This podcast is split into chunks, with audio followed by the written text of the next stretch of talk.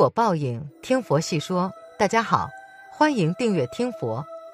林正英是香港僵尸片的始祖，他被称为一代传奇，曾师从粉菊花学习京剧，因为出演电影《僵尸道长》中的道长一角而一炮走红。但是天妒英才，他在去世的时候才年仅四十四岁。不过他在临终前还特意告诫洪金宝，任何人都不能看到他的遗体。后来，一位高僧揭示了惊人的因果，怪不得林正英到死都不敢葬在香港，而林正英在死的时候却发生了一些灵异的事件。那么，所谓的灵异事件究竟是怎么回事呢？林正英葬礼当天，祁县黑蝴蝶又是什么呢？林正英原名林根宝，因为家境贫穷，小学都没有读完的他，很早就辍学了。为了维持生计，林正英还进入戏剧学院学习。在几年后，就经朋友的介绍转行进入电影圈，而且还在香港的邵氏电影公司工作，担任武术指导。在这里，林正英结识了洪金宝等优秀的师兄弟，而林正英的身手也被当红的李小龙看好，成为了李小龙的得力助手。因为李小龙的看好，林正英也一直作为武术指导在影片里出现。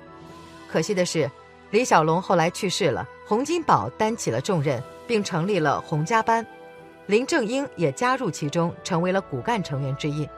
当时的香港比较盛行武侠片，而作为武术指导的林正英也先后指导了《败家仔》《奇谋妙计》《五福星》等影视作品。凭借这些优秀的作品，林正英连获香港电影金像奖的最佳动作指导奖。一直以来，林正英都是作为武术指导在幕后工作，而一部武打加上灵异的影片《人吓人》。让林正英正式走到幕前，开辟了新的电影形式。这也少不了洪金宝的背后支持，师兄弟两人的感情十分深厚。为了林正英，洪金宝还为他量身打造了《僵尸先生》。一九八五年，一部以茅山道教为主题的僵尸电影上映了。剧中，洪金宝一身道袍，手持桃木剑的九叔这个角色，给观众留下了深刻的印象。那行云流水的动作。仿佛林正英就会道法一样，这也奠定了林正英之后的影图形象。凭借此片，林正英一炮而红，而《僵尸先生》一上映就引起了轰动，并带起了一片拍摄灵幻僵尸题材片的热潮。不过，林正英的僵尸片是独一无二的，是别人无法模仿的。即便后来各种僵尸片层出不穷，但许多人还是喜欢林正英的作品。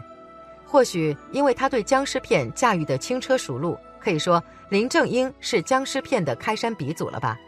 随后，他也出演了好几部僵尸影片，这些作品也广受观众的好评。本来以为还有更多的九叔大战僵尸场面，奈何天妒英才。一九九七年，林正英因病去世了，享年四十五岁。不过，林正英葬礼上诡异的布置可是惊到了不少人。原本按照林正英的遗愿是要道教的仪式，可是现场却是佛教的葬礼仪式。见此情形后，洪金宝也是大发雷霆，因为林正英重情，不想麻烦师兄弟的他，就没有告诉他们自己患病，独自承担着病痛的折磨。直到他去世，洪金宝等人才得知消息。再加上林正英的葬礼的小礼堂环境不好，也难怪洪金宝发脾气了。而林正英去世前拒绝见任何人。老朋友都不见，这也让许多人觉得他的离世没有那么简单。因为林正英拍摄了很多灵异题材的片子，大家几乎都往这方面想，这也情有可原。因为有许多拍摄灵异题材的演员都突然离世，什么患病离世、被曝丑闻之类的。都说香港拍戏历来要摆香台敬鬼神，香港娱乐圈一直注重这个传统，开机要切烧猪敬天地神佛保佑。拍摄期间切忌谈鬼论神，以免惹祸上身。特别是拍摄与神怪有关的片子，更是忌讳多多。当年林正英、钱小豪、许冠英等人拍摄经典恐怖片《僵尸先生》的时候，一切仪式都已做足，所以当时一帮主创在荒郊野外拍摄了一个多月，自始至终都平平安安、顺利拍完。但是巧合的是，就在拍完这部电影后的二十多年时间，曾经的主创们。竟然不同程度的遭遇了不幸，也不知是事有凑巧还是其他的什么。林正英在一九九七年十一月八号因肝癌晚期，在香港九龙圣德勒萨医院与世长辞，终年四十五岁。饰演二弟子文才的许冠英，二零一一年十一月八号因心脏病在香港九龙唐马可尼道的家中去世，享年六十五岁。死去多日，他的哥哥许冠文才发现不对，破门而入后才发现遗体都已经发臭。虽说是心脏病突发去世，但具体情况又有谁人知晓呢？而巧合的是，许冠英与林正英逝世的日子都是十一月八号。可以说是十分可怕的巧合，而且在林正英出殡当天，黑色的蝴蝶成群结队的到来，也让林正英身上留下了诸多怪事儿。当时许多人目睹了这奇怪的一幕，从而引发了不少的争议。种种事件也让林正英身上留下了不少的秘密，也多了不少的猜测。无论事实到底如何，林正英的去世还是很可惜的。他出演的僵尸电影。已经成为了一代人的回忆。然而，关于林正英去世后灵堂出现的怪异事件，其实，在民间也有说法。很多地方都有给死者守灵的习俗，就是会把死者放在灵堂一段时间。入夜之后，会有很多飞蛾到灵堂，因为不是一次两次，几乎每次啊都有飞蛾出现，所以会有这样一种说法：飞蛾就是死者所化。其实啊。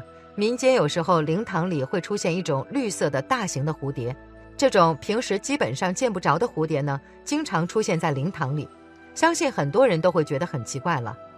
很多老人更是说的有些迷信的色彩，亲人过世了，灵魂附在飞蛾上，回来看看亲人，而且有听老人家说过，至亲之人过世不满一百天的，灵魂都会找载体扶着回来看看亲人的。这种说法比较常见的就是把进入家里的蝴蝶还有蛇当做是家里过世的老人回来看看自己的家人了。其实关于蝴蝶的颜色也有很大的说法。风水学上说，蝴蝶的颜色代表着不同寓意。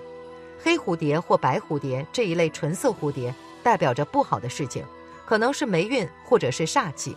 但是这些并非逝者带来的，也可能是逝者想要提醒子孙后辈。要注意警惕一些事情，也或许是逝者担心子孙后辈给家人们的一种警示。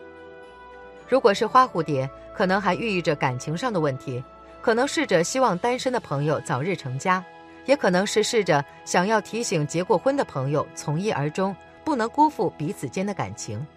当然，还有一种比较科学的说法，那就是蝴蝶对腐败的气味很敏感，能够捕捉到空气中腐败的气味。并且它们很喜欢这个味道。当捕捉到腐败的味道后，他们会向气味的源头靠近，最后停留在气味源头的周围。虽然鲜花盛开的时候能迎来蝴蝶、蜜蜂是常识，但也存在这样一群拥有特殊爱好的蝴蝶。这些蝴蝶不但不喜欢香味，反而容易被酸腐的味道所吸引。人们曾用尿液加糖来诱捕蝴蝶，就是依据这种原理。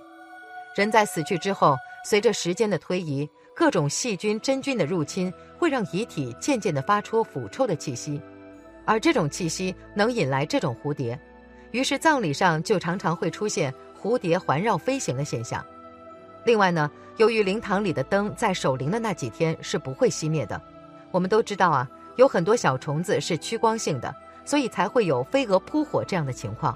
所以也不怀疑这些美丽的大蝴蝶是因为光才会飞到灵堂，并在灵堂一直停留的。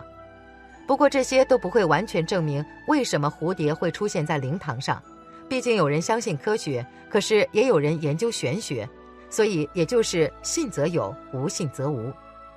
有的说法是逝者来不及完成他的心愿，所以人死要变成蝴蝶回来看看他牵挂的人，然后才安心的离去。佛教认为生死相连，生死之间由业力所牵，死只是作为一种生命的幻化形态，并不是生命的终结。对生命来讲，这一具色身只是经过了生命的一个驿站。只要世人明了缘起法则，不昧因果，就能把握生命的主动权，并通过对生活的合理安排而解决人们对死的恐惧和无奈。生老病死是人之常情，在佛教中。死苦是众生八苦之一，是众生必须承受的苦。要想出离生死苦海，应当修行无上菩提。众生生死都是因缘，亲人之间也因缘，缘生则聚，大家在一起生活，互相照顾；缘尽则散，生死离别，各自去结自己其他因缘。缘起缘灭，缘聚缘散，一切都是天意，我们应该好好珍惜。本期节目到这里就结束了，想看更多精彩内容，记得订阅点赞，我们下期不见不散。